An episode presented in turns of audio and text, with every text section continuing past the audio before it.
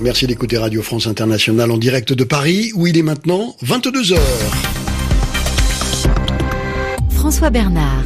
Bonsoir et bienvenue si vous nous rejoignez pour notre journal en français facile que je vous présente en compagnie ce soir encore de Marie Casadebé. Bonsoir Marie. Bonsoir François et bonsoir à tous. À la une, le premier ministre grec euh, sortant, Alexis Tsipras, qui a reconnu sa défaite aux législatives après la victoire sans appel de la droite. Le pape François appelle à l'organisation de corridors humanitaires pour venir en aide aux migrants les plus nécessiteux.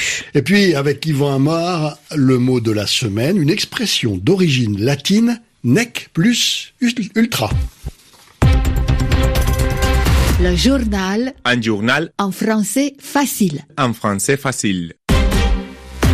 Les conservateurs grecs ont donc battu, comme prévu par les sondages, la formation de gauche du Premier ministre sortant Alexis Tsipras. Les conservateurs de Nouvelle Démocratie sont arrivés en tête avec 40% des suffrages. Syriza, le parti du Premier ministre sortant, M. Tsipras, obtient 32%. Kyriakos Mitsotakis, le chef de Nouvelle Démocratie, sera le futur Premier ministre puisque sa formation a recueilli 40% des suffrages contre 28,5% pour Alexis Tsipras. Alors les conservateurs auraient ainsi 158 des 300 sièges de députés, Syriza 86. On va rejoindre Anastasia Becchio, notre envoyée spéciale à Athènes. Bonsoir Anastasia, vous êtes avec euh, les militants de Syriza sur une place du centre-ville. Oui, et le chapiteau rouge qui est installé sur la place Syntagma, en plein cœur d'Athènes, s'anime ce soir, après être allé accueillir et applaudir le Premier ministre au centre de congrès qui se trouve tout près de là, où il a fait un discours devant la presse. Ces partisans, des jeunes essentiellement, se réunissent maintenant ici. Alors on s'étreint, on se réconforte, la déception est là, bien sûr, mais le résultat de ce soir était attendu après l'échec de Syriza aux élections européennes. Ce soir, le parti de la gauche radicale a fait mieux que fin mai, près de 10 points de plus qu'au scrutin européen, ce qui donne de l'espoir aux militants du parti. Ils espèrent maintenant pouvoir peser dans l'opposition. Sans attendre la proclamation des résultats officiels, Alexis Tsipras a appelé Kyriakos Mitsotakis pour le féliciter. Il s'est ensuite adressé à la presse, un discours d'une dizaine de minutes. Aujourd'hui, c'est la tête haute que nous acceptons le verdict populaire, a dit Alexis Tsipras. Il a ensuite tiré un bilan de son action. Pour ramener la Grèce là où elle en est aujourd'hui, nous avons dû prendre des décisions difficiles qui ont eu un coût politique élevé. Demain, à la mi-journée, Alexis Tsipras confiera les rênes du pays au chef de la nouvelle démocratie. Anastasia Becchio, notre envoyée spéciale à Athènes. Merci. L'actualité en Europe, c'est aussi la première banque allemande Deutsche Bank qui annonce le plus grand plan de restructuration de son histoire avec la suppression de 18 000 emplois. Deutsche Bank qui tente de sortir des difficultés dans lesquelles elle s'enfonce depuis plusieurs années déjà. Le pape François, qui a réagi au récent bombardement en Libye d'un centre de détention de migrants. Il a appelé à l'organisation de corridors humanitaires pour venir en aide aux migrants les plus nécessiteux. Écoutons le pape François. Même si c'est arrivé il y a quelques jours, je vous invite à prier pour euh, ces pauvres personnes sans défense tuées ou blessées mardi dans l'attaque aérienne qui a touché un centre de détention de migrants en Libye. La communauté internationale ne peut tolérer des faits aussi graves. Je prie pour les victimes. Je souhaite que soient organisés de manière étendue et concertée les corridors humanitaires pour les migrants qui sont le plus dans le besoin. Et je pense aussi à toutes les victimes des massacres perpétrés récemment en Afghanistan, au Mali, au Burkina Faso et au Niger. Prions pour eux. Le pape François traduit par Edmond Sadaka.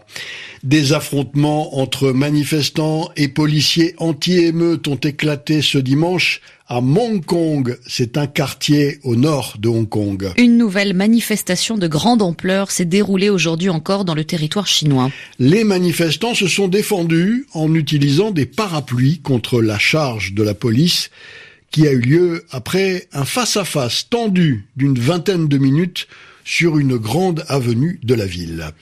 Au Népal, les célébrations du 84e anniversaire du Dalai Lama ont été annulées sur décision du gouvernement. Et puis une alerte au tsunami a été déclenchée ce dimanche à la suite d'un fort séisme de magnitude 6,9 au large de la partie orientale de l'Indonésie. L'agence indonésienne de géophysique a averti les populations des zones côtières de la région euh, du risque d'un raz-de-marée.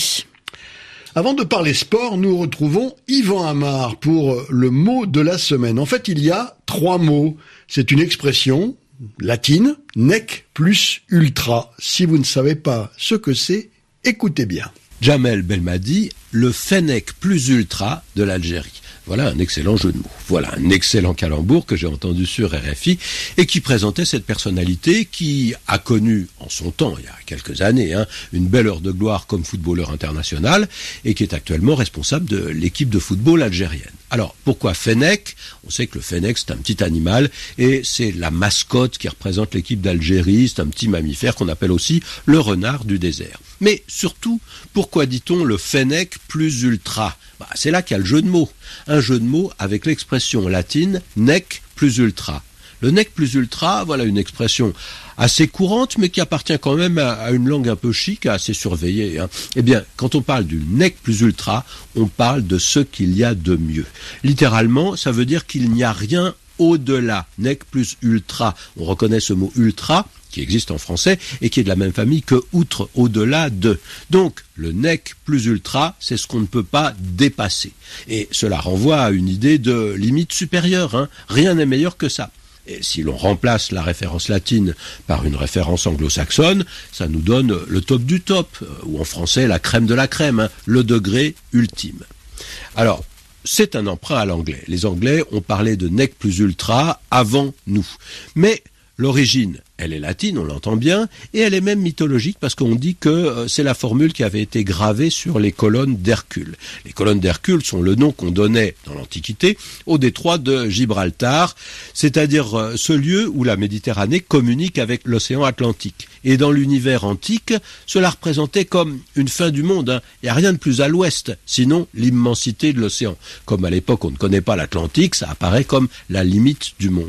Une belle image du bout du monde, donc qui est passé dans notre langue avec cette idée d'excellence suprême. Merci Yvan Amar. Du sport, du football, le mondial féminin. Les États-Unis ont remporté le quatrième titre de leur histoire à Lyon en battant les Pays-Bas. 2 à 0. Les buts ont été inscrits peu après l'heure de jeu. D'abord par un penalty de Megan Rapinoe, puis une frappe croisée à l'entrée de la surface de Rose Lavelle. Megan Rapinoe, capitaine, a été désignée soulier d'or. Cela veut dire meilleure buteuse du mondial. Elle est au micro de Laura Martel. Celle-là, cette médaille, elle est vraiment très particulière, plus que toutes les autres qu'on a déjà gagnées. Ça a été un cycle long et difficile, un tournoi difficile. On va passer du bon temps une fois à la maison. Mais cette victoire est tellement représentative de la force de cette équipe, de la façon dont on s'est battu. Mais non, on n'est jamais rassasié. C'était ma troisième finale, j'ai envie d'en jouer une quatrième la prochaine fois. J'adore regarder les autres équipes et voir à quel point elles ont progressé, à quel point elles nous poussent à bout. Mais cette couronne, elle est à nous et il faudra se donner du mal pour venir la chercher. Megan Rapinoe, la capitaine de l'équipe américaine qui vient donc de gagner ce mondial féminin de football. À la Cannes, la Coupe d'Afrique des Nations, l'exploit de Madagascar qui s'impose au tir au but face à la République démocratique du Congo et accède ainsi au quart de finale. En ce moment, l'Algérie affronte la Guinée. Du cyclisme avec euh, la formation jumbo du maillot jaune, le néerlandais Mike Tennyson qui a remporté ce dimanche la deuxième étape du Tour de France. Un contre-la-montre par équipe de 27,6 km à Bruxelles. Tonissen, vainqueur du sprint de la première étape, c'était samedi, a donc conforté sa position en tête du Tour. Il porte toujours le maillot jaune. Et puis le tennis à Wimbledon. Marie, vous savez bien qu'on ne joue pas le dimanche au tennis en Grande-Bretagne. C'est la fin de ce journal. Merci de l'avoir suivi. Il est 22h10 à Paris.